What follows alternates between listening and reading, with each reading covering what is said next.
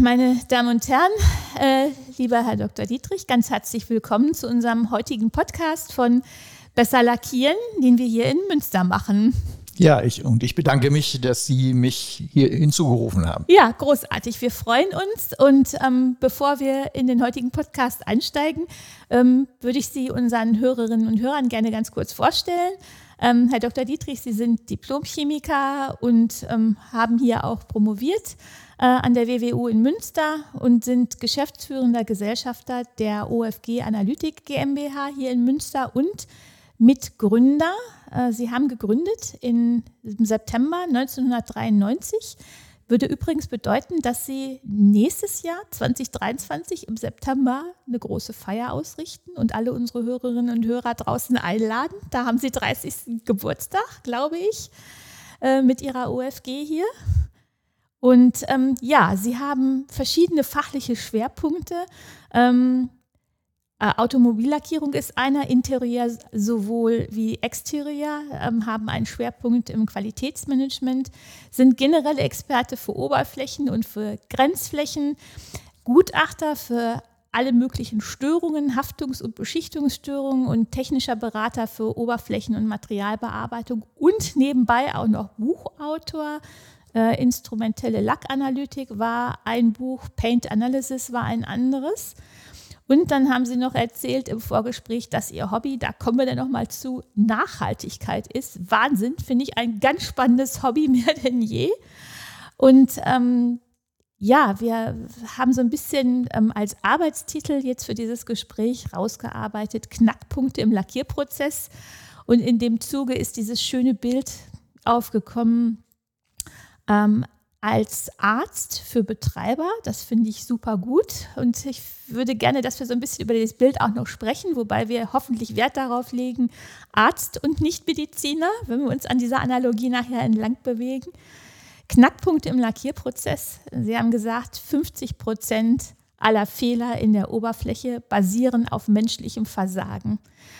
Und wir wollen jetzt mal so ein bisschen schauen im Gespräch, wie Anwender ihr Bewusstsein und das ihrer Mitarbeiter schärfen können, um generell die Fehlerquote im Lackierprozess zu minimieren und die Qualität ihrer lackierten Oberflächen zu steigern. So, und jetzt nochmal so ein bisschen das thematische Intro. Wir holen nochmal aus. Ähm, die besten Lösungen sind natürlich für Fehler diejenigen, äh, die erst gar keine Fehler aufkommen lassen. Also der Idealzustand natürlich für einen äh, guten Anlagenbetreiber. Und das ist eine minütliche Herausforderung, denn Fehler und Schäden entstehen ja oft schon bei der Produktentwicklung und noch viel häufiger bei der Prozessführung. Und äh, entsprechend aufwendige Qualitätssicherungen sind dann ganz häufig die Folge. Es frisst viel Geld, viel Zeit, viel Kapazität. Ja, und äh, Sie sehen äh, den Beschichtungsprozess wie ein Arzt eben den menschlichen Körper ein bisschen und zeigen uns jetzt hoffentlich und den Hörerinnen und Hörern auf, welche Knackpunkte Lackieranlagenbetreiber mit einer guten Prophylaxe betreiben können. So und so das, das erste Thema oder die erste Frage steigen wir ein. Welche Rolle spielen Ihrer Erfahrung nach bei diesen Prozessen zum Beispiel die Geschäftsführung oder die Betriebs- und Anlagenleitung. Was ist so aus Ihrer Erfahrung heraus ein förderliches Verhalten und was eher nicht, wenn man so den Gesamtprozess betrachtet? Ja, die spielen in der Tat eine ganz große Rolle. Ich hatte tatsächlich heute Morgen äh, gerade noch ein Telefongespräch mit einem Mitarbeiter aus einem großen Konzern, ähm, der sich dann beklagt hat, dass in seiner Firma jede Abteilung eigentlich für sich allein wurstelt und dass es sozusagen den Überbau gibt, denjenigen, der sagt, also pass mal auf, du gibst jetzt in deiner Abteilung mal 500 Euro mehr aus, aber das bringt uns im Ganzen äh, eine Ersparnis von 10.000 Euro. Und so arbeitet halt jeder für sich und hält sozusagen sich den Rücken frei. Ähm, und das trägt nicht unbedingt immer zu Problemlösungen bei. Also ähm, Insofern hat die Führung, sei es nun die Geschäftsführung, sei es die Anlagenleitung, natürlich eine große Aufgabe, nämlich die Motivation zur äh, Gesamtverantwortung. Nicht nur seinen eigenen kleinen Bereich äh, sich anzuschauen, sondern eben zu gucken, äh, was macht das eigentlich mit unserem Produkt, wenn ich mich so und so verhalte. Das ist natürlich mh, hm, eine Frage der persönlichen charakterlichen Eignung. Und der, vor allen Dingen auch der Fehlerkultur. Kann ich was zugeben, dass ich mal einen Fehler gemacht habe oder schiebe ich das auf andere? Und ich erlebe es halt eben vor Ort sehr häufig, dass ähm, ja, jeder im Prinzip seinen Rücken frei hält und äh, das gemeinsame Interesse an der Lösung von Problemen nur untergeordnet, sagen wir, äh, vorhanden ist. Ich äh, will ein Beispiel nennen von einer Anlage, wo ich jetzt vor einigen Wochen war. Ähm, da hat es halt den Fall gegeben, dass hat ein Mitarbeiter einen Fehler gemacht und um von dem Fehler abzuleiten, äh, ist er dann zum Lackierereileiter gegangen, hat gesagt, wir haben jetzt mit dem und dem Produkt zu viel Ausschuss und wir haben so viel Nacharbeit und wir kriegen das gar nicht mehr mit unserem Personal hin. So, dann hat der Chef, der Lackierereileiter, ein Meeting eingerufen, ohne äh, diese Fakten überhaupt zu prüfen und hat einen Abteilungsleiter dann äh, vor versammelter Mannschaft runtergemacht und hat gesagt, was machst du da eigentlich? Warum tut ihr nichts? Und wir haben hier ein Problem und du machst überhaupt nichts. Dieser Abteilungsleiter wiederum war eigentlich sehr fähig und der wusste eigentlich, dass es auch nicht stimmte, die, die Aussage, die Anfangsaussage. Hatte aber nicht den Mut und das Standing, in dem Augenblick aufzustehen und zu sagen, nee, das stimmt nicht, kann ich sogar belegen. Sondern der ist aus dem Meeting rausgegangen und hat seine Abteilung wieder gesagt, wir müssen jetzt mal irgendwas machen. So, und dann haben die angefangen, alle möglichen Versuche zu machen, die aufwendig waren, die energieintensiv waren, mit ganz vielen Zahlen und vielen Tabellen. Aber letztendlich kam raus, ähm, das eigentliche Problem lag im Bereich von 1%, also dessen, was eigentlich technisch gar nicht mehr äh, relevant ist und auch gar nicht mehr verhindert werden kann. Das heißt also, ähm, da, wurde quasi ein riesiger Ballon aufgeblasen und ähm, weil dann aber wieder so viel Kosten entstanden sind, musste das Management sich wieder rechtfertigen und dann hat sich halt das Narrativ festgesetzt, wir haben enorme Probleme mit Produkt A. Und dann komme ich da hin und sehe, hm, Probleme sind da. Aber die Pro Probleme mit Produkt A sind praktisch irrelevant, während Produkt B, C und D die Probleme machen. Und äh, da ist halt eben die Geschäftsführung äh, wirklich gefragt, eben auch mit, mit, mit, persönlichem Engagement und vor allen Dingen mit persönlicher Eignung dann zu sagen, also äh, wir müssen mal unsere Karriereinteressen erstmal hinten anstellen und erstmal gucken, wie kriegen wir das Produkt wieder in die Schiene. Und da ist halt eben Kommunikation ein sehr, sehr wichtiger Punkt. Und Kommunikation heißt ja nicht nur in der eigenen Führungsebene, sondern Kommunikation auch mit Mitarbeitern. Mhm. Das ähm, darf ich einhaken. Das Beispiel, was Sie gebracht haben, das ist jetzt sehr stark Konzern, ähm, also Konzernstrukturen und ich sage mal die sag mal, Rangeleien da zwischen einzelnen Abteilungen oder Zuständigkeitsbereichen, also mit Sicherheit. Würden Sie sagen, dass das auch für kleinere und mittelständische Unternehmen durchaus also gilt, dieses, also ich sag mal, dieses, diese Fehlerkultur und jetzt schauen wir gemeinsam, Fehler ist da, aber wir schauen gemeinsam, äh, um das mal zu lösen. Ist, ist, das, ist das da auch so äh, Ihrer Beobachtung nach? Auf jeden Fall, wobei da bei kleineren Unternehmen ja noch, also wo die, die Geschäftsführung unter Umständen noch viel näher am Prozess ist, mhm. da kommen ja noch andere Faktoren ins Spiel, wie äh, die konkrete Vorbildfunktion. Mir fällt da ein Fall ein äh, von einer äh, Anlage eines Zulieferers, mh, die dann eine Hochglanzlackierung angeboten haben und dafür einen Reinraum gebaut haben. Und dafür braucht man ja gewisse Voraussetzungen.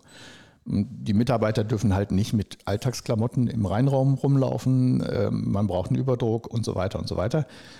Und diese neuen Parameter durchzusetzen war für den äh, Betriebsleiter schon schwierig, weil die Mitarbeiter sich erstmal dran gewöhnen mussten, sagen wir es mal so. Und ähm, insbesondere zum Beispiel Lackieranzüge zu tragen, das waren sie nicht gewohnt. Und da musste man schon ein bisschen nachhaken, dass das passierte. Und dann kam eines Tages der Geschäftsführer mit einer Stulle in der Hand, mit einem Fusselpullover in den Reinraum gelaufen und ließ auch noch die Tür auf. Wenn ich mich also so als Geschäftsführer so verhalte, dann bin ich ein schlechtes Vorbild und dann sagen die Mitarbeiter, ja, wenn der das darf, warum, so, warum soll ich denn den Lackieranzug anziehen? Warum darf ich nicht am Arbeitsplatz essen, wenn der hier mit seinem Brot und seinem Fusselpullover äh, im Reinraum rumläuft? Ah, der Fisch stinkt vom Kopf, ja. Richtig. Genau.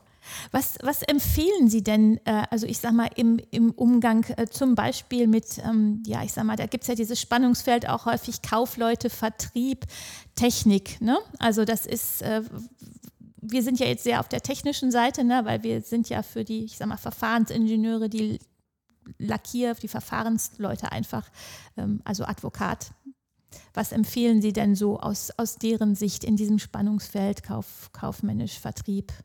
Ja, im Grunde würde ich ja immer sagen, der Vertrieb äh, muss eigentlich auch ein bisschen inhaltlich verstehen, was er da äh, verkauft. Also wenn ich dann äh, vor Ort sehe, dass dann irgendwie eine, beispielsweise eben, um auf das Thema Hochglanzlackierung wiederzukommen, dass dann eine Hochglanzlackierung angeboten wird, aber die technischen Voraussetzungen das gar nicht hergeben und man dann hinterher alle möglichen Klimmzüge machen muss, um wenigstens einigermaßen zurande zu kommen, dann ist das, sagen wir mal, suboptimal. Und ähm, von daher sollte man auch nicht auch bei den, den, äh, den Mitarbeitern nicht immer schauen, wer macht es jetzt am billigsten, sondern was verstehen die wirklich davon und was, wie haben die das verinnerlicht sozusagen, was äh, da dort vor Ort passiert. Mhm.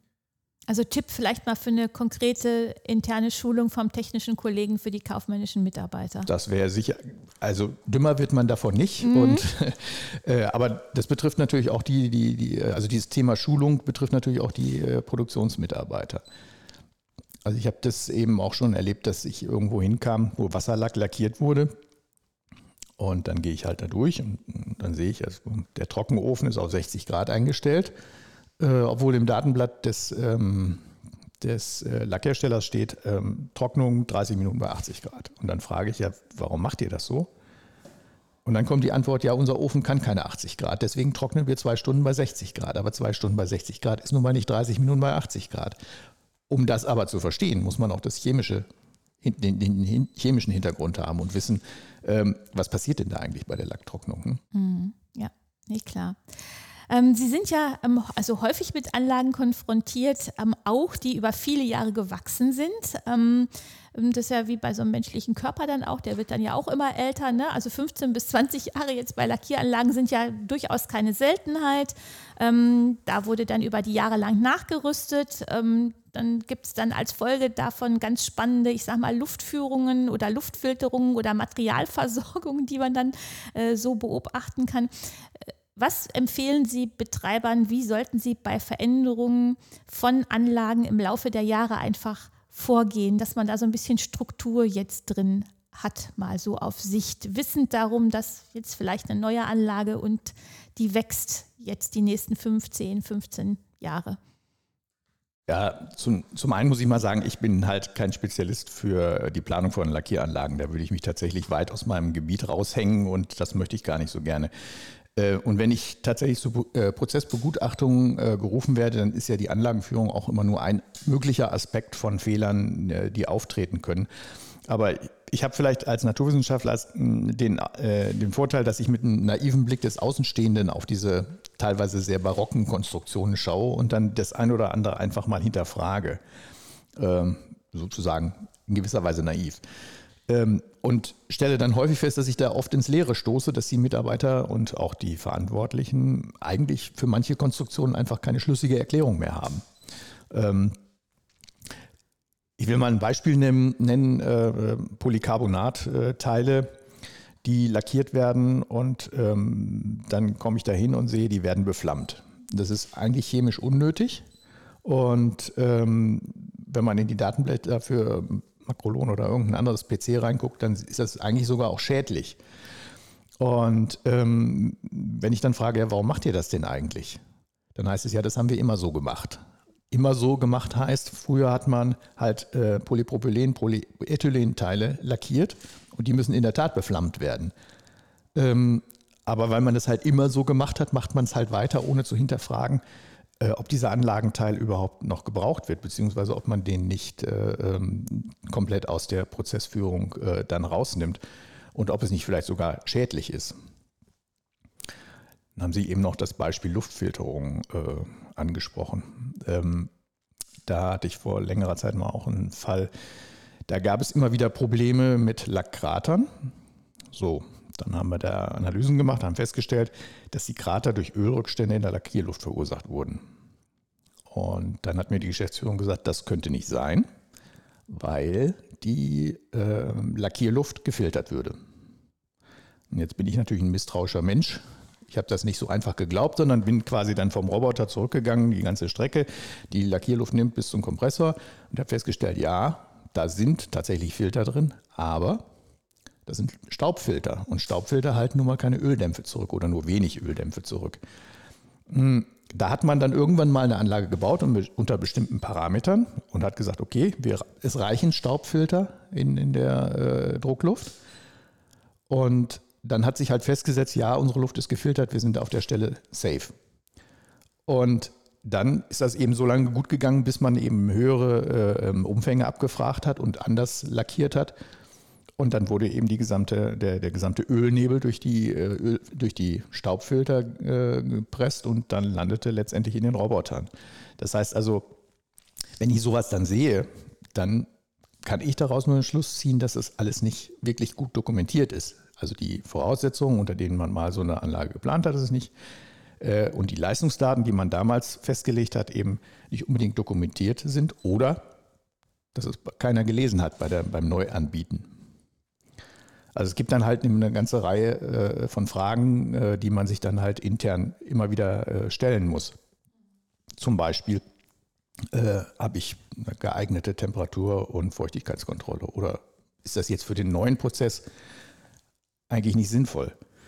Oder reicht die Größe meines Kompressors oder wie sind die Filtergrößen bemessen? Reicht das oder sind die vollkommen zu klein oder sind sie vielleicht auch zu groß? Oder habe ich hm, zwischen Kabinen äh, die Gefahr von Overspray und so weiter und so weiter? Kann man sehr viele Fragen formulieren. Ähm, und ähm, das hört sich jetzt vielleicht alles so an, als wäre das schon gängige Praxis und als wenn die hier vor dem Mikrofon so ein Besserwisser sitzen. Aber das sind tatsächlich alles Fragen, die sich ergeben haben aus Schadensfällen, die ich in den letzten 20 Jahren bearbeitet habe. Also wenn ich jetzt mal versuche, so ein Fazit zu ziehen aus dem, was Sie eben gesagt haben, jetzt für den Lackieranlagenbetreiber, also es gibt da entweder ein, zwei oder drei Menschen, die diesen Prozess wirklich jahrelang begleitet haben und das alles, also ich sag mal, richtig gut wissen und verinnerlicht haben, genau. A oder B um so ein bisschen Sicherheit zu haben, es gibt eine ziemlich gute Dokumentation und die wird tatsächlich, wenn es mal zu Umstellungen, Wechseln oder auch zu Personalwechsel kommt, wird die dann tatsächlich auch gelesen. Oder drittens dann, ja, es kommt zum Schadensfall und dann kommt so jemand wie Sie dann rein und deckt das dann irgendwie auf. Ja, und wühlt sich dann durch diese barocken Konstruktionen und fragt sich, warum ist das jetzt so und warum ist das so? Ja, und es ist halt, halt häufig so, und das gerade gestern habe ich auch wieder das Feedback gekriegt von einer Firma, wo dann eben Leute, die sich da sehr gut auskennen und auch wissen, was Sache ist und die auch wissen müssen, wenn ich hier mit dem Ellenbogen dran stoße, funktioniert das besser, ähm, dass die ähm, dann einfach, wenn irgendwelche Schwierigkeiten auftreten, äh, an die Luft gesetzt werden. Ähm, Im Personalabbau werden dann die älteren Mitarbeiter an die Luft gesetzt und dann kommen da junge, äh, Anfang 20, die aber von der ganzen Anlage keine Ahnung haben. Ja. Sie haben gerade gesagt, also eine Anlage ist nicht, ähm, also ne, nicht Ihr totales Fachgebiet. Wir kommen später auch wieder zu den anderen Themen. Trotzdem noch mal eine Frage.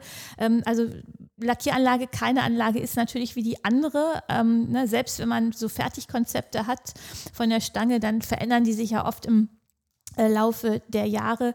Ähm, ganz generell, wie schaffen denn vielleicht nochmal so als letzten Punkt zu dem Thema, äh, also Beschichter, diesen Spagat zwischen einer Standardisierung, die, die ja ganz häufig auch gewünscht ist, ne? gerade auch wieder so im Konzernbereich, dann, ne? wo man versucht, ganze Anlagenkonzepte äh, in die Welt zu kopieren und notwendiger Individualisierung. Haben Sie da nochmal einen Tipp?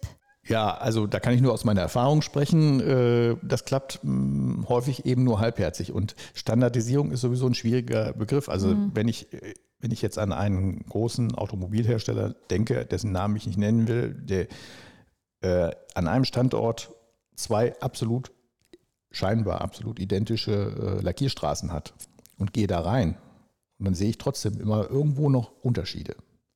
Sei es nur, dass mal bei einer Wartung zum Beispiel ein bestimmter Filter nicht da war und man einen anderen Filter eingebaut hat. Und dann im Laufe der Zeit sind das eben keine eineigenen mehr, sondern nur noch zweieigige Zwillinge sozusagen. Also äh, Standard ist, ist ein bisschen schwierig. Es gibt natürlich die DIN-Normen, die sagen was über, aus, über Gefährdungsbeurteilung, über Branderkennung und so weiter. Und da ähm, kann man ja auch nicht drunter gehen. Ähm, aber wenn ich zum Beispiel wie vor kurzem eine Lackieranlage habe, die eigentlich für Karossen gedacht ist im Automobilbereich und jetzt kommt der Anlagenbetreiber und sagt, ja, wir wollen aber auch zum Beispiel die Türgriffe damit lackieren und wir wollen auch die Stoßfänger damit lackieren und wir wollen auch große Carbonteile damit lackieren. Dann hat man natürlich eine Situation, wo man jede Menge Kompromisse eingehen muss. Man braucht mehrere Öfen, man braucht an, unter Umständen andere Luftführungen, man kann nicht immer die optimalen Glocken an den Robotern montieren, weil sonst müsste man jedes Mal umbauen äh, und, äh, und so weiter. Und ähm, solche ja, solche Konstruktionen führen dann eben auch äh, zu Fehlern. Mhm. Gut. Ja, verstanden. So, jetzt kommen wir wieder ein bisschen zum Prozess. Also, ne, einem Ihrer ja, ich sag mal, Lieblingsthemen mehr so.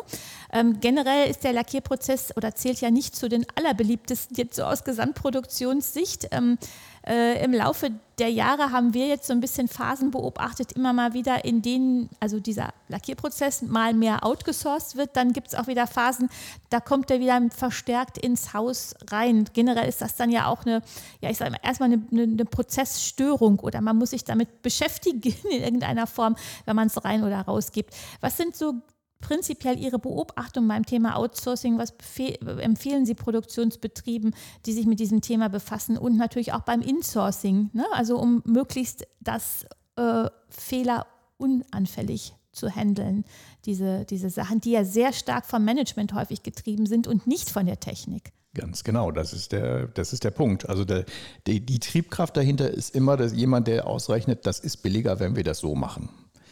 Wobei ich dann häufig mm, die Frage stelle, ist da wirklich alles eingepreist? Denn äh, wie Sie eben schon gesagt haben, wenn ich irgendwas rausnehme, dann erzeuge ich mindestens eine neue Schnittstelle oder zwei oder drei.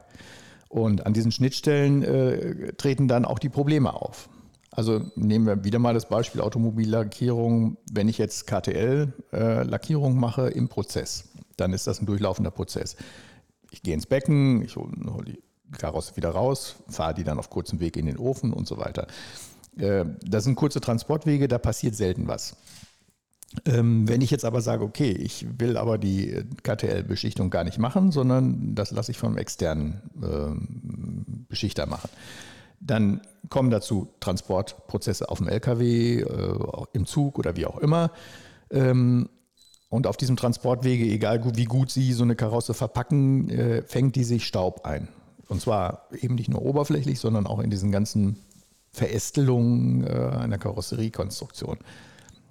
Und diesen Staub bringe ich zwangsläufig mit in das, in das Werk dann wieder rein. Dann habe ich zum einen die Schnittstelle, ähm, ich muss mit den Leuten kommunizieren, die die, ähm, äh, die KTL-Beschichtung machen. Dann muss ich mit den Leuten kommunizieren, die den Transport machen. Und dann äh, habe ich hinterher auch das Problem, ich muss eigentlich jede Karosse kontrollieren und reinigen und ähm, unter Umständen sogar aufwendig reinigen, weil man den Dreck zum Beispiel aus den ähm, ganzen Verästelungen und Sicken der Karosserie gar nicht gescheit rausbekommt.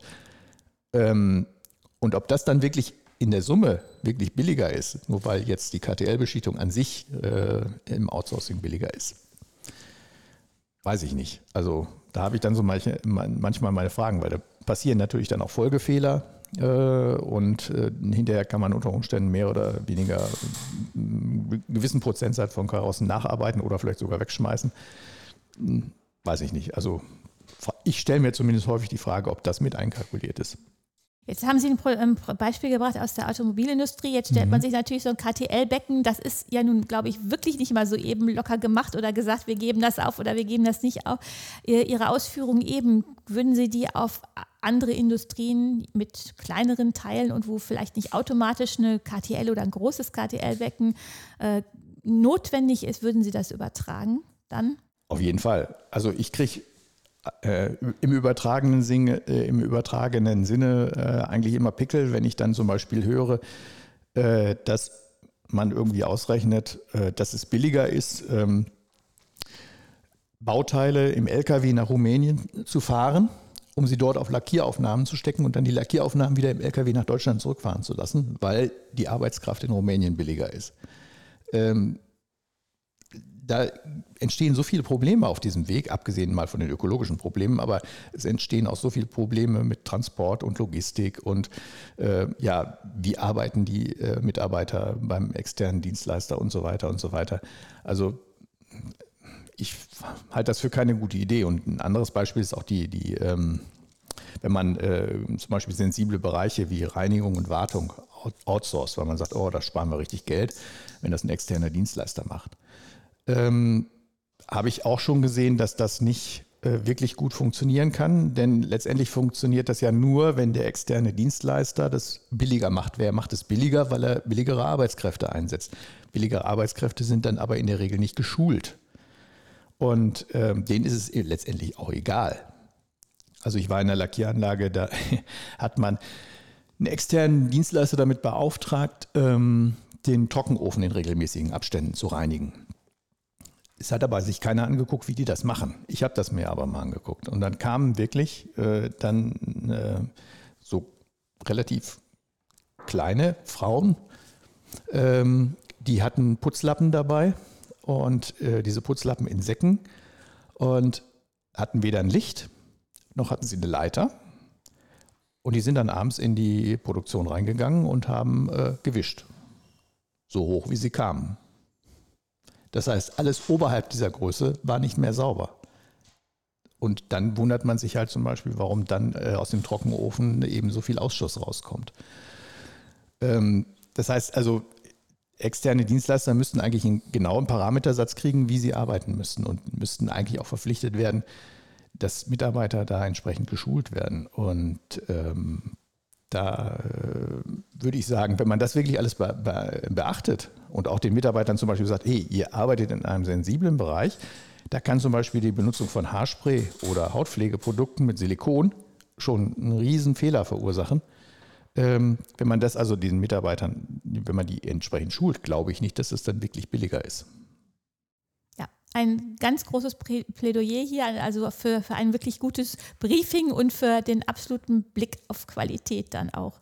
Ähm, ja, Sie sind ja ein Verfechter davon, Prozesse, also auch den Lackierprozess regelmäßig ähm, ökonomisch und auch ökologisch zu hinterfragen. Äh, jetzt für, für die Firma selber sozusagen, äh, für den Betrieb. Äh, in welchem Rhythmus würden Sie dieses Vorgehen, also ich sage mal, so einen, so, einen, so einen internen Check oder so eine interne Revision denn da empfehlen? Ja, ich weiß gar nicht, ob ich da einen Rhythmus empfehlen würde, sondern äh, eigentlich mal so generell, ähm, eigentlich bei jedem Auftragswechsel oder bei, beim Anbieten eines Auftrages oder Durchführen eines Auftrages immer kritisch mal zu hinterfragen, was macht das äh, ökonomisch und was macht das ökologisch äh, mit, mit, äh, ja, mit uns sozusagen. Äh, ich sehe zum Beispiel Prozesse, ähm, da fährt man mit 80 Prozent Ausschuss. Ähm, da frage ich mich dann schon, wo ist der betriebswirtschaftliche Sinn oder der, der Gewinn für das Unternehmen? Ähm, und wenn wir jetzt wieder von Schwarz-Hochglanz zum Beispiel sprechen, da reden wir von normalen Ausschussquoten von 50 bis 70 Prozent. Und dann habe ich auch andere Prozesse, wo man sagt, okay, 20 bis 30 Prozent Ausschuss ist normal. Ähm, es geht ja nicht nur um die Kosten des einzelnen Bauteils und was kann ich da für eine Rendite erzielen. Es geht ja auch darum, dass man äh, gigantische Mengen an nicht recycelbaren Abfällen produziert und dass man Ressourcen verbraucht, äh, die dann quasi direkt nach der Produktion die Abkürzung in die Tonne oder in die Verbrennung nehmen äh, und ähm, nicht mehr in nutzbringenden Produkten verwendet werden. Und ähm, das ist häufig eben, oder der Grund dafür ist häufig, ähm, sind Qualitätsstandards, die, ähm, also hinsichtlich Makellosigkeit, Farbtreuung, Glanz und was weiß ich alles, die zwar gerade noch messtechnisch erfassbar sind, die vielleicht zweite, dritte Nachkommastelle ausmachen, die aber für die Menschen, also für die letztendlichen Verbraucher eigentlich überhaupt gar keine Rolle spielen. Also wenn ich zum Beispiel jemanden, ähm, der nicht vom Fach ist, erkläre, dass die ähm, Blenden im Auto aufwendig lackiert werden, dann guckt er mich an und sagt, ach, ich dachte, das wäre nur Plastik. Äh, die Leute wissen ja eigentlich gar nicht, äh, was tatsächlich äh, da passiert und ähm, können das eigentlich auch, mm, ja, weder würdigen oder würden, sagen wir mal, wenn man sie danach fragt oder wenn ich die Leute dann fragen, sagen sie, das ist mir doch scheißegal, Entschuldigung. Aber mhm. äh, nehmen, wir, äh, nehmen wir mal das Beispiel Polycarbonat. Das ist ja ein gängiger Kunststoff, der in Babyflaschen eingesetzt wird, in Linsen, aber eben auch im Automobilbau zum Beispiel. Und ähm, wenn ich mir das nur mal die Herstellung des Polymers angucke, dafür brauche ich Erdgas, ich brauche Erdöl, ich brauche Kohle und ich brauche Kochsalz. Und ähm, wenn ich ein Kilo von diesem Granulat produziere, dann fallen dabei 10 Kilogramm Treibhausgasäquivalent an, ein halbes Kilogramm Chloremissionen, die ins Abwasser gehen. Es werden 142 Kilo Trinkwasser verbraucht und man braucht 133 äh, Megajoule Energie. So, und dann habe ich das Polymer. Dann machen wir da mit erheblichem Energieaufwand ein Spritzgussteil draus, die dann wieder mit erheblichem Energieaufwand lackiert werden und schmeißen die dann umgehend weg. Warum? Weil irgendein Designer gesagt hat, das Schwarz von dem Türgriff, das ist aber ein Ticken zu gelb und das unterscheidet sich von dem Schwarz in der Mittelkonsole. Und ähm, da muss man sich natürlich fragen, wie viel Sinn macht das noch und welchen ökonomischen Sinn macht das, aber auch welchen ökologischen Sinn macht das. Und äh, die Antwort ist immer, der Kunde will das so. Aber das hat sich, glaube ich, wirklich verselbstständigt, weil wenn man den Kunden mal wirklich fragen würde, dann würden die nur unverständlich gucken und sagen, was soll das? Natürlich, ich meine, da sind handfeste ökonomische Interessen, da hängen Arbeitsplätze dran. Ähm, aber wenn man, was weiß ich, zum Beispiel eine, eine, normale Frontblende im Auto nimmt, warum muss die vierfach, zwei, auf der Vorderseite zweifach lackiert sein, auf der Rückseite zweifach lackiert sein? Das merkt eigentlich doch kein Mensch. Hm, also meine Beobachtung ist so ein bisschen das also wenn, wenn wir jetzt beim Automotive bleiben, dass sich das mhm. auch von OEM zu OEM unterscheidet. Also ja. ne, da gibt es ja sicherlich diesen Premium-Bereich, aber dann, dann auch einen anderen. Äh, 80 Prozent Ausschussquote finde ich relativ schockierend und mhm. da ist man noch nicht weg. Also das, das beobachten Sie noch? Ja, ja, mhm. ja das beobachte ich. Ja, weil das ist natürlich wirklich ein Thema. Also ne, alle sind ja auf der Suche. Äh, um da, ich sage mal, entsprechend zu sparen und sich auch als nachhaltig zu positionieren, das ist sicherlich was, wo es großes Potenzial dann gäbe, ja. Ja, mhm. also in einem normalen Pkw sind es ungefähr 200 Kilo Kunststoffteile. Mhm.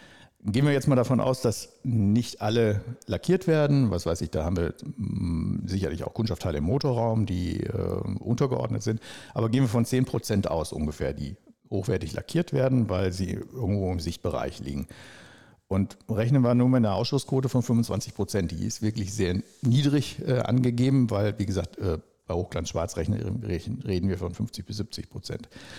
Ähm, und rechnet man das hoch auf die neu zugelassenen Pkw in 2021, das waren ungefähr 3,23 Millionen, dann kommt da allein nur für den Polymeranteil, den man dann hinterher wegschmeißt, weil irgendein Qualitätskriterium sagt, also das, äh, dieses Schwarz ist in der dritten Nachkommastelle nicht passend sozusagen, ähm, kommen dann äh, 142 Kilotonnen CO2-Äquivalent äh, zusammen. Das sind 44.000 Transatlantikflüge.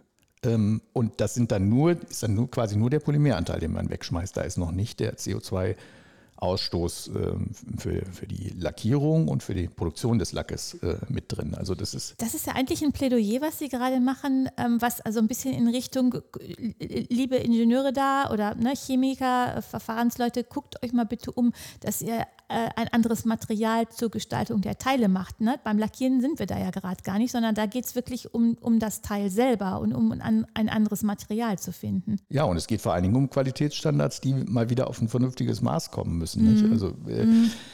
wenn ich da, wenn wir hier Schadensteile kriegen, die lackiert sind, wo dann äh, eine 10 Mikrometer große 10 Mikrometer, 10 Mikrometer großer Einschluss im Lack in einem Bereich ist, wo ich sage, hey, wenn das Teil verbaut ist, sieht das kein Mensch mehr, weil das irgendwo einen Hinterschnitt hat oder so. Äh, dann frage ich mich, ist das noch ein Qualitätsstandard, den wir uns leisten wollen und können? Oder ist, können, wir, können wir da nicht mal vielleicht einen Schritt vom Tisch zurücktreten und sagen, okay, ist auch mal gut. Mhm. Also Qualität ja, aber mit Augenmaß und Sinnhaftigkeit. Genau. Mhm. Ja, ja, okay. Ähm, gucken wir noch mal so ein bisschen, ähm, also das Thema ähm, aus Anwendersicht. Anwender haben ja die Kontakte mit Lackherstellern ganz regelmäßig häufig, ne, weil die, also Lacke werden ja regelmäßig verkauft, monatlich. Ähm, mit dem Anlagenbauer ein bisschen äh, seltener, dann mal also Neuanlage oder äh, Retrofit. Welche Rolle spielt eigentlich da so, ähm, also von der, von der Wichtigkeit her, ähm, auch was das ganze Thema Fehler Aufkommen oder Fehlerverursachung angeht, äh, spielen diese beiden Akteure dann da eigentlich aus Sicht des Betreibers. Ne? Also Lackhersteller diese regelmäßigen Kontakte, Anlagenbetreiber so ein bisschen weniger. Ja, ich habe eigentlich wenig Erkenntnis darüber, wie oft äh, Lackieranlagen, Lieferanten äh, nochmal wieder kontaktiert werden. Also natürlich dann, wenn in der, in der Anlaufphase irgendwas nicht läuft, wenn First-Run-Coden nicht äh, erreicht werden oder vielleicht auch nach einem Jahr, wenn irgendwo mal ein Teil ausfällt, da würde ich schon sagen, also im, einfach im Garantiefall. Ähm, aber generell würde ich sagen, natürlich im Gespräch bleiben mit den Anlagenbetreibern ist immer gut, äh, um dann eben auch Fachleute an der Seite zu haben, die sagen, ja, wenn du das jetzt aber, wenn du jetzt aber jetzt von dem Teil auf das Teil gehst oder ganz andere ähm, äh, Konstruktionen wählst, äh, dann sollte man das und das machen. Also ähm, ja, also Grundsätzlich, das gilt ja auch für die Kommunikation im Betrieb, aber die, grundsätzlich ist natürlich die Kommunikation mit dem Anlagenbetreiber immer wichtig. Schwierig wird es dann, wenn der dann in der Zwischenzeit insolvent ist und man dann mit einer halbfertigen Anlage da steht und dann daran rumwursteln muss. Mhm. Ja, haben wir ja auch in den, in den jüngeren oder den letzten Jahren haben wir das ja auch an der einen oder anderen Stelle beobachten können. Ja, Kommen wir zum, zum Lackhersteller. Das ist sicherlich ein, also ein wichtigerer Kontakt. Ähm, da findet ja auch eine intensive Beratung und eine regelmäßige Belieferung statt. Ähm, auch da ist ja eine hohe Fehlerquelle.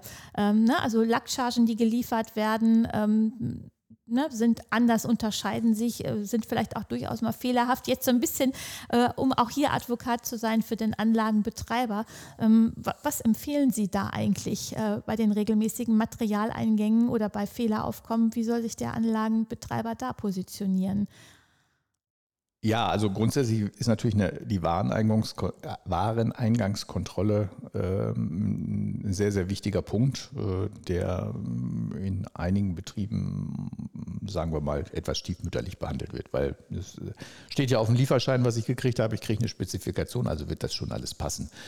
Aber ähm, aus meiner Erfahrung der letzten Jahrzehnte muss ich sagen, es kommt auch relativ äh, vergleichsweise selten vor, dass ähm, dass es wirklich ein, äh, ein Lackthema ist. Also dass es wirklich ähm, ein Thema ist, wo, der, wo einfach in der Produktion was passiert ist oder wo äh, in, in, der Entwicklung was passiert ist. Kommt vor, kann man gar nicht ausschließen, aber ist äh, eigentlich relativ selten. Also ich erlebe häufiger den Fall, dass, ähm, dass man sagt, okay, der Lack ist schuld, ähm, weil man sich eigentlich nicht wirklich mit den eigenen Schwierigkeiten im eigenen Hause auseinandersetzen möchte.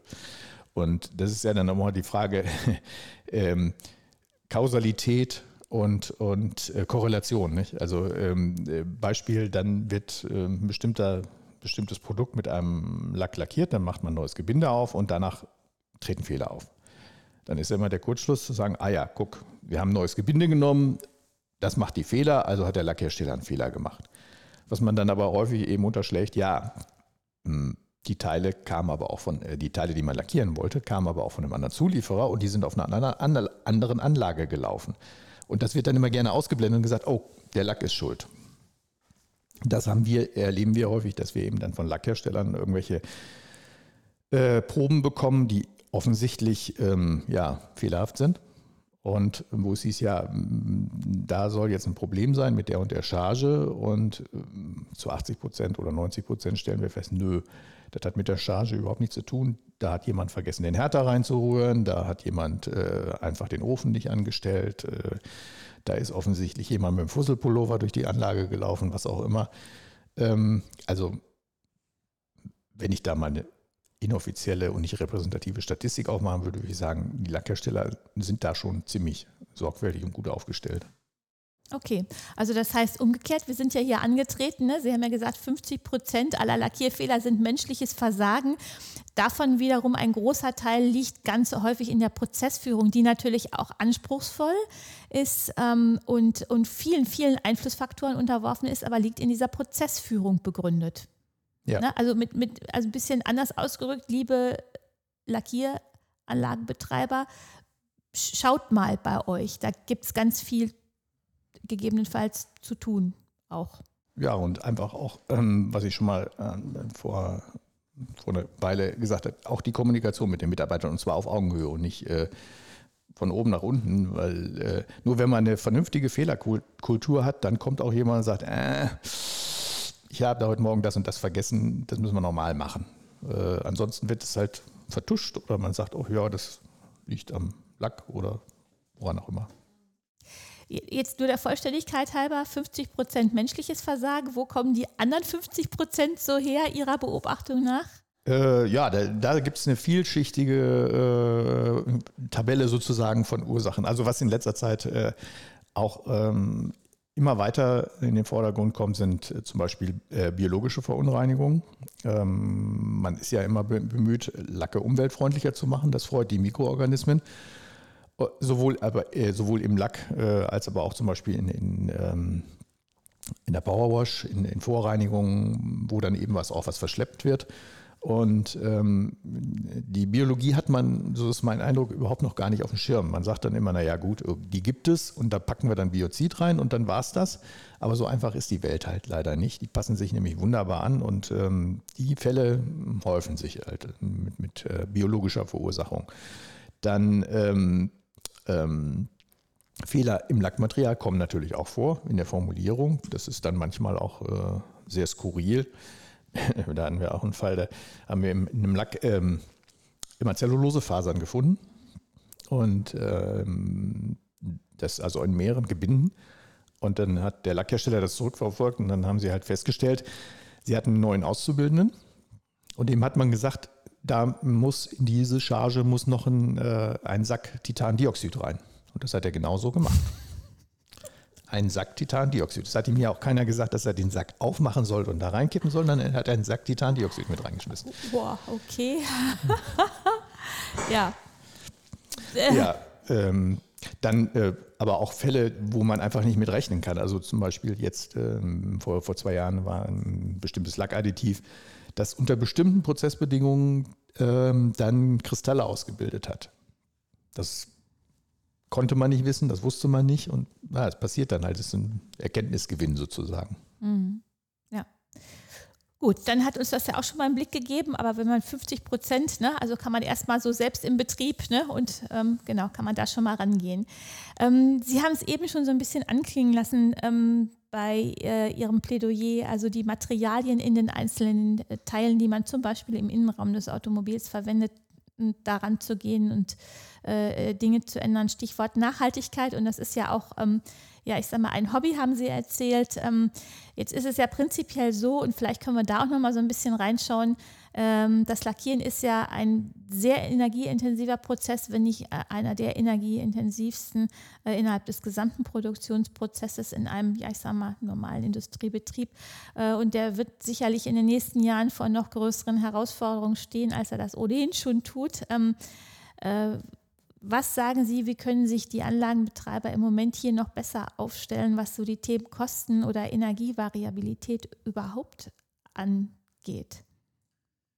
Ja, also ich möchte erstmal nochmal äh, auf das, was Sie eben gesagt haben, zurückkommen. Ja. Ähm, man kann das auch beliebig auf andere Lackierprozesse übertragen. Ich will da nur ein ganz anderes Beispiel nennen, äh, Möbelindustrie.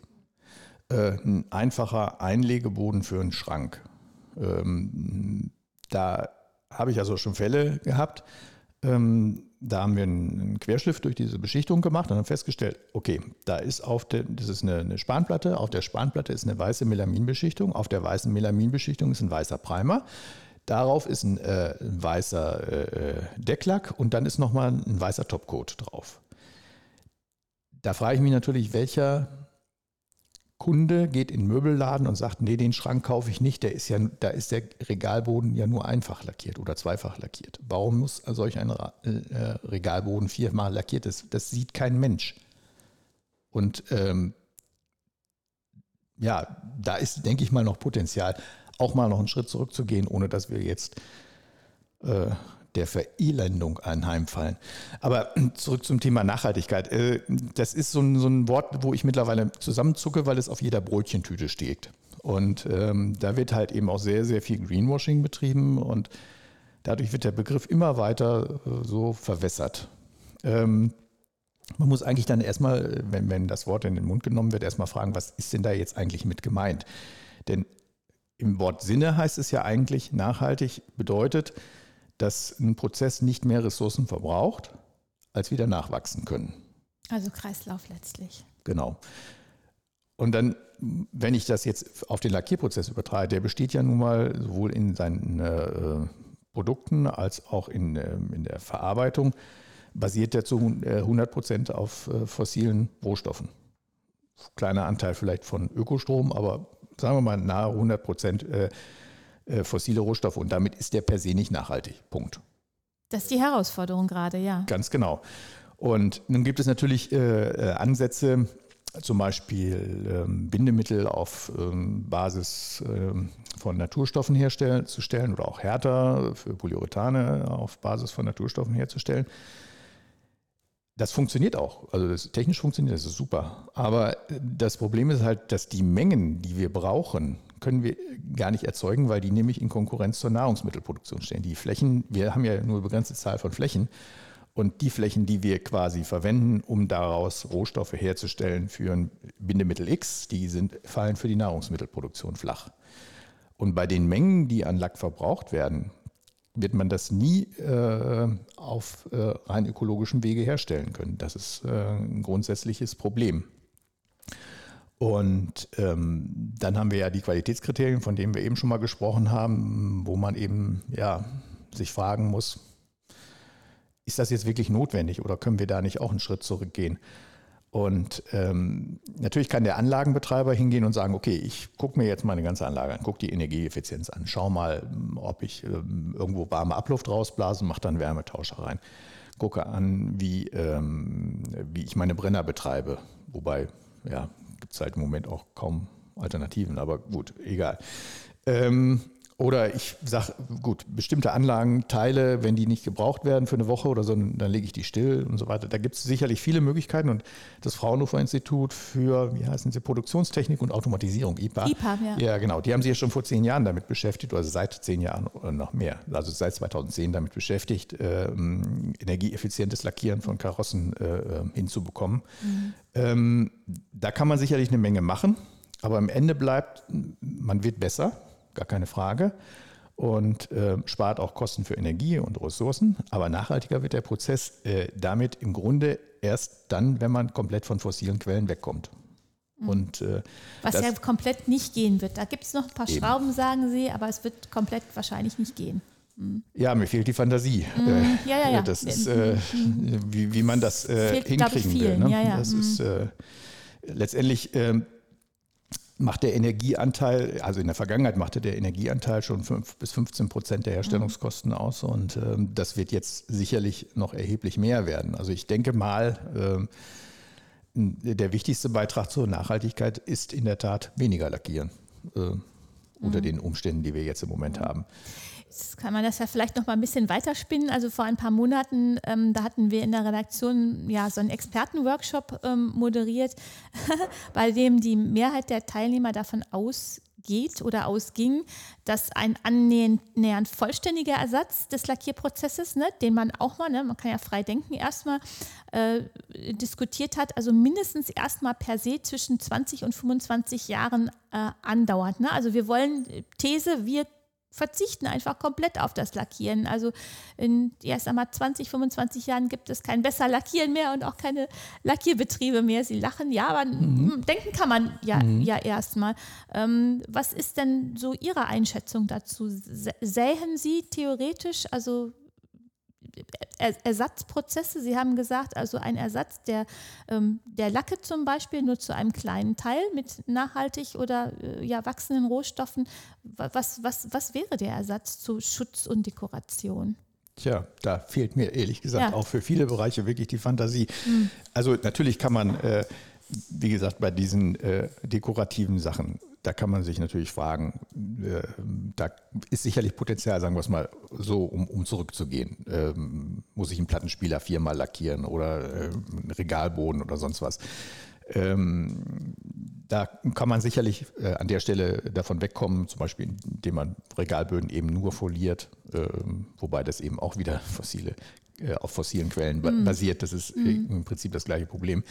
Ähm, aber für, für viele Bereiche, zum Beispiel für Lackierung von Schiffen, Brücken, Metallbauwerken, wo der Lack eben auch eine wesentliche Korrosionsschutzfunktion hat, fehlt mir ehrlich gesagt die Fantasie bisher, wie man das hinkriegen sollte. Also mit einer reinen Phosphatierung, Zinkphosphatierung oder Eisenphosphatierung wird das nicht funktionieren oder ähm, äh, mit, mit, mit äh, nur reiner Verzinkung und ich weiß nicht, 20, 25 Jahre. Äh, also sagen wir mal so, wenn man diesen, diesen Zeitraum sich jetzt mal setzt, dann muss man aber auch alle Leute äh, mit ins Boot holen. Also es hat ja beim, äh, bei der Kunststofflackierung ähm, hat, hat man ja Ansätze gehabt, äh, das zu ersetzen, zum Beispiel äh, durchs IMD oder Direct Coating. Ähm, da sind ja auch ähm, Versuchsreihen gelaufen äh, und das funktioniert technisch auch. Aber letztendlich äh, ist die, der bisherige Einsatz äh, sehr überschaubar, weil ähm, da eben Werkzeugkosten entstehen, die sehr teuer sind. Und dann kommen wieder die Kaufleute und sagen, ja, es ist schön, dass ihr das gemacht habt, aber wir machen es anders, weil es billiger. Und ähm, das heißt, wenn man also wirklich das äh, ambitionierte Ziel hat, in einigen Bereichen da 2025 weg zu sein, äh, dann ähm, muss man eigentlich alle von vornherein, äh, auch alle Technologieverhinderer sozusagen, von vornherein mit an den Tisch nehmen und äh, sehen, dass die mit am Strick ziehen. Ansonsten arbeitet man sich da an irgendeinem Thema ab und hinterher sagen alle, ja, danke, aber das war's jetzt. Mhm. Ja gut, schauen wir mal. Erstmal gibt es ja noch andere Ansätze, ne, indem man einfach mal, wie Sie aufgezeigt haben, überlegt, ne, vielleicht reicht eine Schicht weniger oder die Schichtdicke minimieren ne? und dass man da einfach so ein bisschen schaut. Ähm, ähm, ja, äh, vielen Dank erstmal an der Stelle, Herr Dr. Dietrich. Wir haben einen großen Bogen geschlagen. Äh, zum Ende unserer Gespräche hin, da machen wir immer noch so ein, so ein, so ein kleines, so eine kleine Fragerunde. Die Kurzfragerunde haben wir die genannt. Da, da geben wir ähm, ja so eine Aussage vor, drei Stück in dem Fall, und würden Sie bitten, die einfach mal so zu vervollständigen. Ähm, mit Bezug auf den Lackierprozess. Äh, bitte tun Sie das. Qualität ist. Ein wichtiger Punkt aber darf nicht äh, der einzige Punkt sein in Zukunft. Die drei größten Herausforderungen für das erfolgreiche Betreiben einer Lackiererei sind aktuell aus Ihrer Sicht? Hm, da muss ich schon ein bisschen nachdenken. Also ich denke, das Spannungsfeld zwischen eigentlich zwischen das Spannungsfeld zwischen ähm, dem letztendlichen Abnehmer und dem Lackhersteller, weil der ähm, Betreiber sitzt eigentlich sozusagen zwischen beiden und äh, muss sozusagen für beide sozusagen herhalten. Also das ist, denke ich, da tun mir manchmal auch die, äh, die, die Betreiber von Lackieranlagen so ein bisschen leid, weil sie irgendwelche Dinge umsetzen müssen, die man sozusagen zwischen Lackhersteller und Kunden vereinbart hat, die aber technisch äh, einen an den Rand des Wahnsinns bringen. Mhm, okay. Das ist eine Herausforderung. Haben Sie noch so zwei, an die Sie jetzt so spontan denken? Ja, natürlich die, der gesamte ökologische Umbau. Ne? Mhm. Das, äh, weil da ist noch, äh, da ist eben noch sehr viel. Und ich meine, gerade wenn man jetzt äh, bedenkt, dass die Gaspreise sich verdoppeln, verdreifachen, vervierfachen, dass Strompreise in die Höhe gehen, ich kann ja auch jetzt nicht einfach hingehen und sagen, okay, ich mache jetzt meinen ganzen Strom ab nächsten Monat äh, mit äh, Solarpanelen. Allein die Installation dauert ja schon mittlerweile ein halbes Jahr oder ein Jahr, wenn Sie dann entsprechende Handwerker finden. Mhm. Wir hatten vor kurzem eine Umfrage bei uns bei Besser Lackieren, die hat auch also deutlich ergeben, äh, mit, mit, weit über 80 Prozent. Also ist, ist, ist einfach Gas der wichtigste Energielieferant, also ja. für den Lackierprozess. Ne? Da mhm. gibt es die einen oder anderen, die da auch schon experimentieren ne, mit, mit Alternativen, aber es ist und bleibt schwierig. Okay, noch eine dritte Herausforderung vielleicht? Hauptherausforderung, die Sie sehen? Wenn nicht, dann nö, ich denke, das, also das, das wären jetzt die zwei, die mir auf, auf Anhieb okay. einfallen würden. Ökologischer ja. Umbau hm. und das Spannungsfeld, also ja. das heißt der Betreiber als Mittler. Hm. Ähm, letzte Aussage, die Sie vervollständigen bitte. Äh, Lackierprozesse, Lackieranlagen zeichnen sich künftig aus durch? Äh, bessere Energieeffizienz auf jeden Fall und äh, höhere Digitalisierung und äh, Automatisierung. Denn immer da, wo, wo der Mensch sozusagen da reinkommt, passieren halt äh, auch die meisten Fehler. Also ich meine, digitale Anlagen machen auch Fehler, aber ähm, da, wo der Mensch äh, dazwischen funkt, äh, passiert nach wie vor immer noch am meisten. Hm. Das ist eine spannende These. Ne? Also ob, ob digital ähm, dann künftig weniger Fehler macht als, als der Mensch, das ähm, ja, ist fast noch also ein Thema, was wir vielleicht noch mal diskutieren könnten, erneut Fall, ja. in ein paar Monaten. Ähm, Herr Dr. Dietrich, vielen Dank für diese ganz spannenden Ausführungen und die Gedanken, äh, Ihre Gedanken, an denen Sie unsere Hörer und Hörerinnen hier haben teilhaben lassen. Und ähm, ja, ich würde einfach sagen, bis zum nächsten Mal. Ja, ich bedanke mich auch, dass ich die Möglichkeit dazu hatte. Es hat mir sehr viel Spaß gemacht und auf Wiederhören.